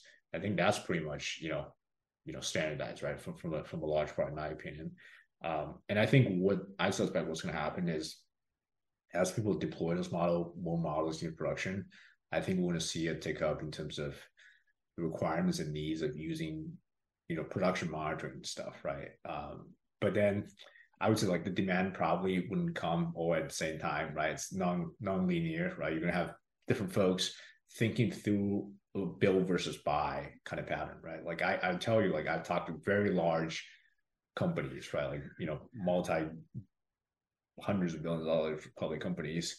And they're still thinking, hey, should we build our own large language model, right? Because that sounds really nice within within the boardroom, right? It's like, okay, yeah. like I have my own comparative advantage instead of depending on my on Microsoft, you know, OpenAI or Anthropic or some third party vendor. I own, you know, let's make this up like ServiceNow model, something like that. But it's you know, then you start thinking about what the trade-offs are. Right? Like, you know, if you build that, how much money you need to plow into the ground. And from there, like, what about maintaining this model? And by the way, selling a model to the to a customer is different than selling an application. So you have to hire a different sales team, right? So uh, I just feel like that part is still quite early. I think, you know, I think the right approach, in my opinion, I feel like Mosaic Hanlin is doing this the right way, right? It's like stay flexible, but in in layers where you can just take a thin layer off, you know, from a standardization perspective, where you can take a thin layer off from the top and then capture that platform value, you keep doing that. But you stay pretty flexible in terms of helping people, you know, if they want to use a certain type of tool, you should give people the flexibility to use that, right? Versus saying like you got to use everything on Mosaic. Yeah, hundred percent. I was saying that those companies are are thinking about building their model from pre like pre-trained model? Yeah, yeah, Scrum from yeah. Again, this is it's it's it, this is something that people I, I don't think they've gotten just yet, right? Like they want to use, you know, maybe build complete from scratch, maybe pre-train, maybe do something else. But the predominant notion I can tell you, and it makes perfect sense, right? In the boardroom, is like we have all this data, right? Like we were the system record for HR, IT, which is true by the way for Workday, you know, for for ServiceNow. Like they are, they I mean like all the big enterprises run on them, so they have all this data. And so for the board members, like, uh, why don't we use this, right? Why do we pump it back into you know Databricks or, or Snowflake and then ask them to use something else to use it, right? So there's this discussion going on ongoing that's happening right now. Like you, you bet they're thinking about this 100%, right? How do they capture more value in this new scheme? Um, but it's just so early. It's still playing out real time. Yeah, it's it's really exciting to to see that play out over time, right? Like we we've seen a lot of enterprises have those discussions as well, and it just comes down to you know, what is your competitive moat here? If it, if it really is your data, then it may make sense to train your own model or to take an open source model and continue training it or other ways of imbuing that model or that data into into your systems. Um, so yeah, it's it's active. Really excited to see how how this space plays out. And it's so so complex, right? There's oh yeah, so many so dimensions to think about. Yeah, I think thankfully, like the the cost of investment are starting to go down, whichever way, whichever path you choose. That like we've seen most enterprises actually have pilots in both the buy and the build because they want to hedge because they have particular applications where it might make slighter more sense and then you know it's on you know the vendors to prove out that right that like that particular product actually is successful and it makes sense. Yeah especially if if we can actually use mosaic right to reduce the cost of training doing like training model from scratch to like less than let's say less than 100 million dollars. I for all those like Fortune 500, Fortune 100 company, like that's not a big chunk of money for for for them. Just intuitively, of course, they have all those proprietary data, right? Would you rather teach a like a Stanford PhD, or like how to do HR management better, or do you want to just teach that like, like, a kid, right? Like you only need to know how to do HR management, like from the age of five or, or something. Is the latter really necessarily better? I, I'm, I don't know. Yeah, it, it yeah, it, it really just depends on on the end use case. Um, we've seen many use cases where you know customers will pilot something like by going off of a, of a closed source API, yeah. right? Um, and then they'll something great, it's awesome, and then they try to roll out in production, and they're like, oh shoot, this is how much it costs. Oh shoot, like my mm-hmm. CISO is like you know, bearing down on me on like not be able to export my data. So it's less around the capability to model sometimes, more around like the deployment scenario, right. um, and and how sophisticated that that end use case is. Yeah, I also think it's kind of you know how well defined the end use case from today's angle is right. Like it's you know you see, I would say like the most aggressive, you know, third party non LM ML vendor like real big companies that's investing in this, right? Microsoft is one for sure because there's so much Copilot easy to use use cases, right? Like if I have Outlook out, out of email and then and Hami has it, we're in the same organization.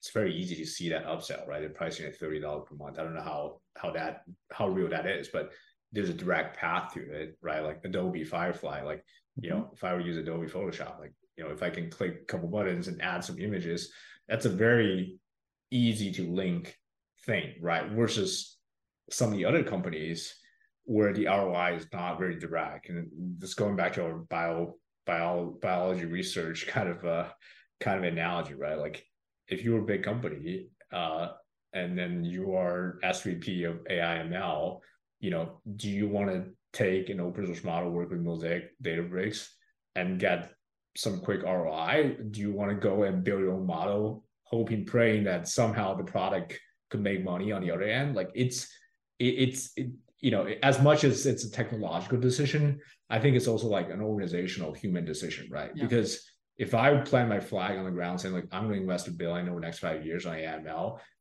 and year two, year three, my model is ready, but there's no customer demand, like that's a huge thing. I lose my job, and and then all kinds of things happen, right? So so I think like it's uh it's not as straightforward as hey let's just go do it because the company supports it right.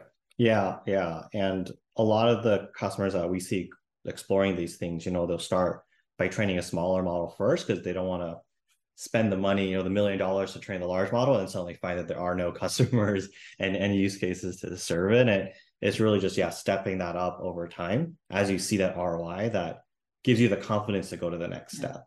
Right. I'm definitely seeing a lot of companies are just, especially established like SaaS companies, like just using um, um, the GPT API to build the first version of the uh, of their AI feature. Having having another team, right, building their own building their own model. Especially, I think Llama two definitely give people like more more choices on that on that path. Yeah. Okay. So uh, finally, we are taking a, a more of a forward looking uh, view on this on this space. I know that we have we, we have tried to to make a lot of predictions back to back to Hanlin, right? Like um um since you're um you've joined um uh, Databricks. So what's next? Uh, what's next? Like what, what will be your new role be focusing on? Like what what are the next um, big things that we can expect from the, uh, this Mosaic uh, data Databricks partnership? Yeah, um, the role stays stays the same, right? We're here to the mission stays the same. We're here to empower enterprises to to build models, regardless of whether they go down the buy or or the build route. Um, I think what's exciting coming down the pike is that uh, be able to seamlessly integrate with existing Databricks customers and their data sources will just make that route a lot easier. You mentioned the point about Adobe and Firefly, right? It's like, oh, well, if you're in the Databricks platform and there's that train button right there, that fine tuning button right there, that's really easy to use and delivers good results and make it really easy for customers to, to be able to, to experiment with. Mm. Um, and then the other piece is realizing, I think coming now, having now joined Databricks, I now realize that um, at Mosaic, we were really focused on the model and we left the application and the deployment to, to the customer side. But having joined Databricks, I appreciate how much other pieces there are besides just like the model weights, you know, which we were really focused on putting the pipeline to produce, right? But then like, oh, there's like a vector database. Oh, there's, you know, monitoring, they cost monitoring. Oh, there's like data governance and data prep. So uh, it was very eye-opening for me to see um, the pieces there. And so really excited to integrate and provide that kind of unified experience all across the entire stack. Because customers don't want to buy from like five different sources for all those different components and like do the integration work to like stitch it together, right? You want something that is unified and you know, I, I guess we use this a lot in this podcast, but it's overused, right? But it, it works in terms of the end-to-end connection. As an investor, um, when you saw the news, like the 1.3 billion dollar acquisition, of course, congratulations to having yeah. again.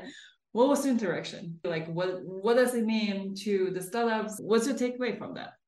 Beyond just regret um, uh, I, I, I mean I, I would say i would say like first of all like well deserved uh congrats right? I think it's it's one of those things i think like when you were building mosaic i'm sure you didn't sit down and be like oh you know at year 2.5 oh, i'm gonna get acquired by databricks by this much money right? Like that, that that probably hasn't happened right? I think you were set out to you know solve a real customer pain point right? And iterate along the way to see what that platform looks like. So i think for me that's the type of entrepreneur i want to work with right? It's like hey like not just point in time ai ml is hot right now. So like let's go and develop some llm right? In fact i think that strategy by the way plays really well with more of a lifestyle business right? Like because to me i think this whole way of llm one thing i learned is the bar from for starting something that's you know that's cash generating has gone down significantly by like a photo adding app or, or some sort of like market copy thing that you just put on app store and charges you know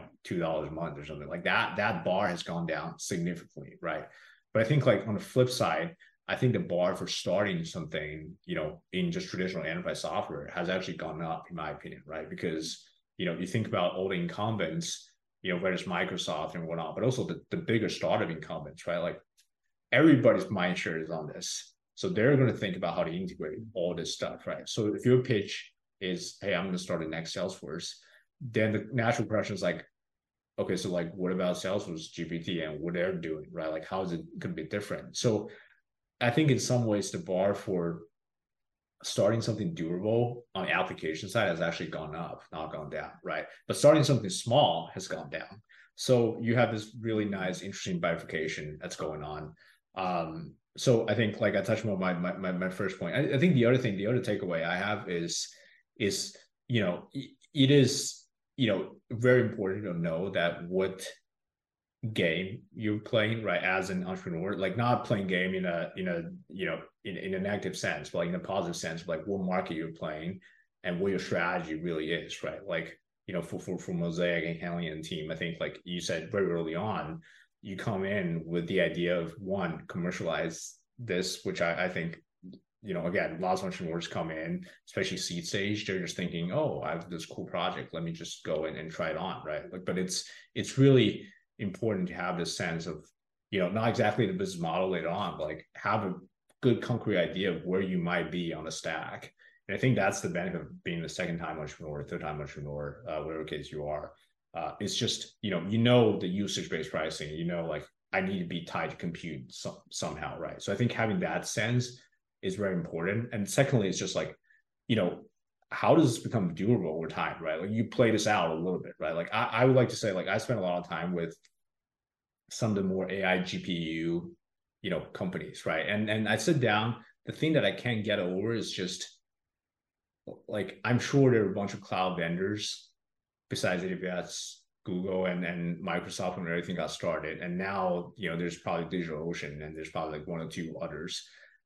But but but you know what's going to happen to the AI GPU vendors? Like, what is your long term edge, right, from a durability perspective? So I think a lot about like, you know, does the entrepreneur have the vision to think, you know, not only the next six months, but two, three, four years from now, right, in a very different future, you know, assuming assuming that you know Gen AI is going to transform our workflow and productivity and whatnot, like. What is the longer term future beyond just hey, here's a shortage, in GPU. So that's how I'm making money right now. So from the entrepreneur's perspective, like of course we will love the entrepreneur to have everything figured out from the beginning, right? It's a perfect pitch. Um, it's a no-brainer investment. but looking back, right, like what what what opinions have you changed on the the startup this industry um, compared to when you started?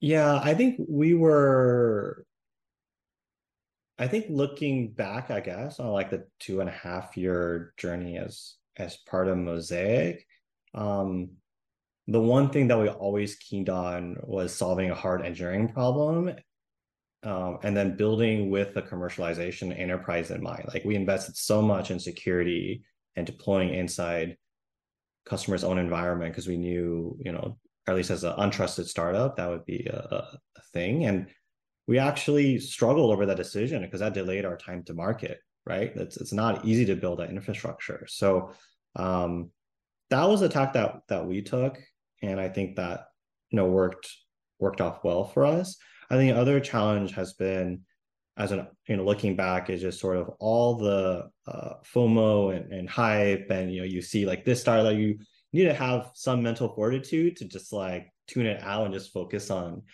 on the customers and the customer's problem. Uh, and for me, at least early on, it was a little difficult because you just you hear all these things like, oh, yet another model, yet another system, right?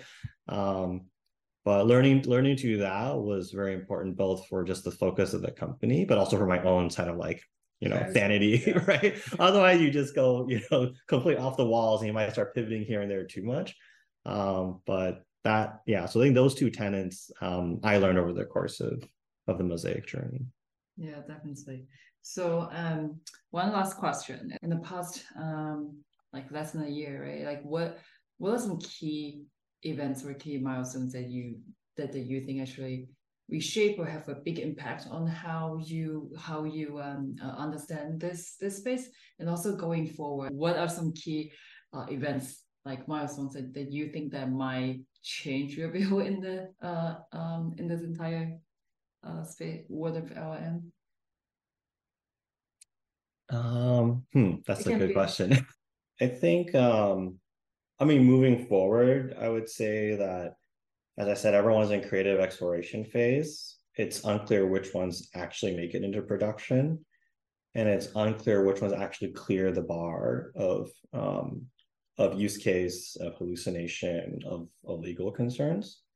And so the milestones and technologies I would look forward to over the next six to nine months are those that that sort of address that because every company's gotten to the point where they have some LLM application prototype mm-hmm. happening in house, and their CEO is probably playing with it and wants to figure out is this a real thing that I can actually ship? One can actually remove that. You know, this service may not produce factual statements. You know, please use with care. That occurs with every Gen AI application these days. Um, what are the technologies that come about to start start to address those those type of problems that would be the turning point for me to say okay this is like you know the transformative nature of this technology is like like adds another three acts on top of like the transformative, transformative nature of the technology right and if these if this research to like reduce hallucinations or like the legality or the ethics part don't actually materialize then that'll actually actually dramatically limit the envelope and suddenly every company that had like two dozen potential applications will be down to like three or 4 Mm. Right? So actually, we are at a very significant turning point here, um, and uh, it's yeah, it's going to be challenging to see how how it plays out. Hmm. It's interesting that you didn't mention any like specific like a certain technology like that. Apollo gets released. The- the those will yeah i mean those will come come and go like i don't know i mean like long term i don't know like uh, uh a lot of like interesting research in how to train models that are specialized for retrieval um rather than taking uh existing models and just you know seeding the prompt with something that you retrieve from a vector database right? I think that's the next phase that could dramatically you know improve the usability of those applications. I, f- I feel like in this in, in this way the the research academia research work uh, and the industry has been like very working like very closely are there any research area or any research project that you were that, that you're always like keeping an eye on Um, not beyond the retrieval stuff that I mentioned. I'm not sure. Yeah, it's. I mean, my head has been in the sand the last six seven months, so. more, more commercial focus. I mean, I mean, yeah. it's it's funny because I I would say, you know, one of the things I would be looking for very similar to point, but one layer specific down is like, what exactly is the commercial reaction to Microsoft Copilot and and Adobe Firefly when it launched, right? Because if they launched a huge fanfare, then the investment on the other side for all this other second layer of second wave of people, the majority of people who are coming to investing in AML is going to be a lot more aggressive than just experimenting, right? Because if there's real revenue, meaning you, me, Hanlin is willing to pay thirty dollars per month for for this, then there's real revenue getting created, right? Because today, I think very much what's happening is people think there will be real underlying demand getting created. And so they're buying chips. And so Nvidia is a very immediate beneficiary right away, right? And then you have the Microsoft, Adobe, the more likely folks who are getting the AI prompt, right? And then you have a bunch of companies who are just pitching AI for the sake of pitching AI because I don't want to miss out, right? But you know, like I think the moment if if the Microsoft launch is not as great as it is, and then people are like, oh, we're not willing to pay this much, and the revenue projection falls short. I think you're going to see a correction in this space very soon of people who are retrieving. But I think longer term, right? If you just look at the models, different use cases that this enables, this is just, you know, I would generally say like technological innovation has doesn't really always have a direct line of sight. I feel like this is as easy as you can get from a line of sight mm-hmm. perspective. Like you know this will create a lot of value from a productivity standpoint. It's just how does that get translated into real dollar, right? And, and timeline is also very important. It's sort of, you know, So is it the next six months or 12 months or is it a longer timeline? And then, you know, I think we've seen that the 2021 software boom, the open source you talk about, right? The blockchain boom come and go. And then I don't know, like what was the last time somebody talked about Web three? I feel like it's been a while, right? So it's uh it yeah so i think this one this one i definitely feel like it's more it's more durable if you have a longer time horizon it's just nobody knows have a crystal ball on you know what what is that like the short term killer product look like right like you say chat gpt is a killer product but you know the gpt moment has happened years ago before chat gpt right so and nobody really cared i mean the majority media, you know, even VCs haven't really cared that much about large language model before the launch of ChatGPT. So um, I think what I'm looking forward to is just like what are the commercial milestones that, you know, that kind of keep the ecosystem going from here, right? Um, I think there's also a generational effect at the really long term where you know younger folks actually grew up with this technology and this interface um, get keyed on it and that solidifies itself right? Like if you think 10 years out you know the students that are using chat gpt or the universities that are telling their students to use chat gpt right? Um, they're they're probably never going to let go of that type of interface that they become used to in terms of information retrieval and, and querying.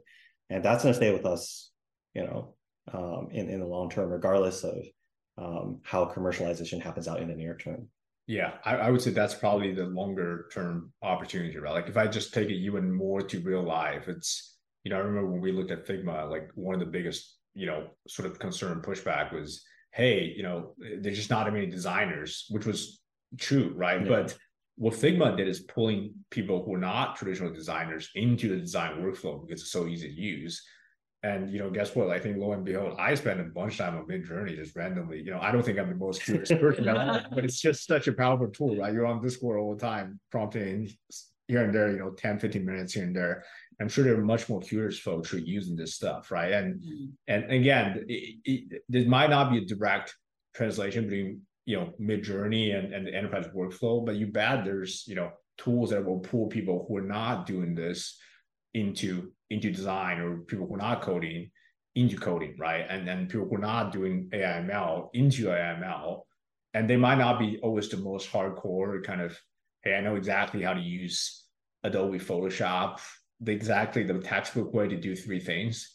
But there are the people who can show up and and, and bring real productivity, right? At least from a higher level perspective. So uh, I think that the non-consumption opportunity of bringing people who traditionally were not in a field into a field that's a massive massive tailwind um it's just harder to draw the Yeah. the right away the analogy Yeah. right there right Yeah, that reminds me. Like I was ta- chatting to um, chatting with uh, the CEO of um, of FlowGPT.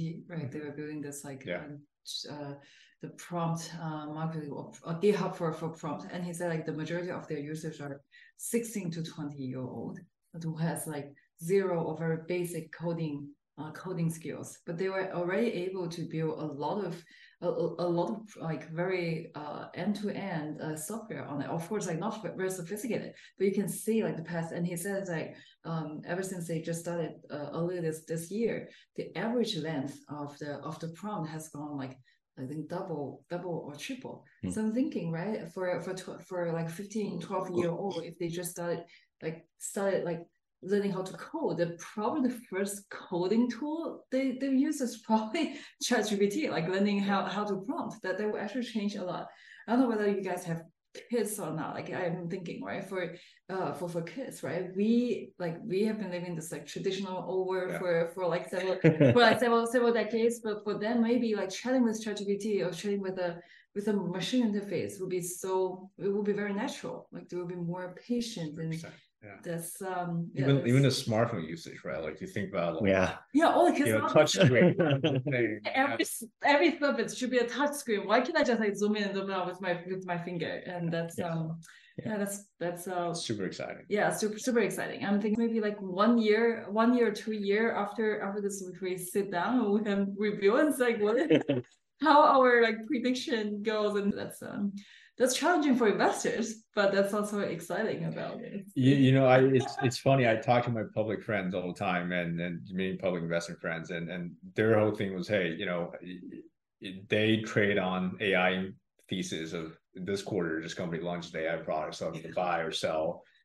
And what they think is gosh your job must, must be so hard. Like you don't have liquidity right? Because i can't just my strategy is buy and hold uh, Yeah. but i think like there's a beauty in terms of buying and holding right because you know, if your mind is so concerned on what's going to happen next quarter or even next year, you don't get the longer term compounding effect of something magical happens along the way. And and I'm not saying every investment has to be like that. Not every investment has to be, you know, you make an investment and something totally different happens. Uh, there are some that's more direct line of sight, but I think like in AIML, there's truly this, in my opinion, this compounding effect of, you know, something great that's brewing had had no real term result, real you know, no real real time results, real time feedback.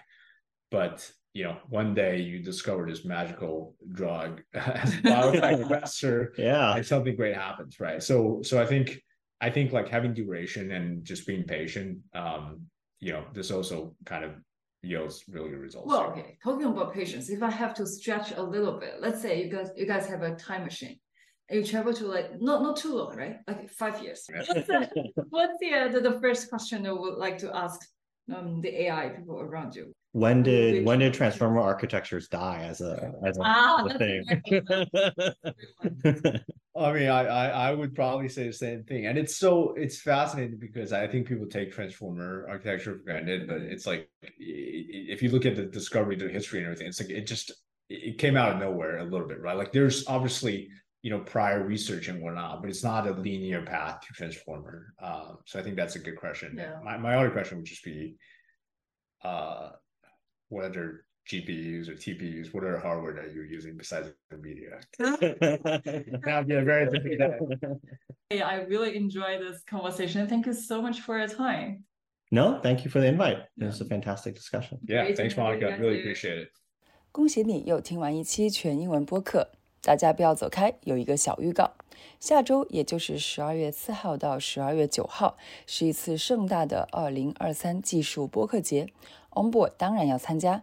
这次播客节集结了三十多档播客、五大出品人、二十多个社区，还定向邀请了多个技术大 V 和跨界大牛一起参与共建。会 cover 的话题有硬核技术，也有技术商业，还有技术从业指南、技术跨界等等。而我们 Onboard 为这次盛会奉献的就是一次精彩的 AI 年终盘点，有来自中美一二级投资人的精彩视角，就在下周三，十二月六号，大家赶紧锁定我们的播客，不要错过了。咱们下周见。感谢大家的收听。如果你喜欢我们 Podcast 的内容，欢迎你点赞并分享给可能感兴趣的朋友。有任何建议反馈，都可以在评论区留言，我们都会很认真的看的。如果你在用 apple podcast 收听也希望你花几秒钟给我们打个五星好评让更多人了解到我们。我们下次再见啦。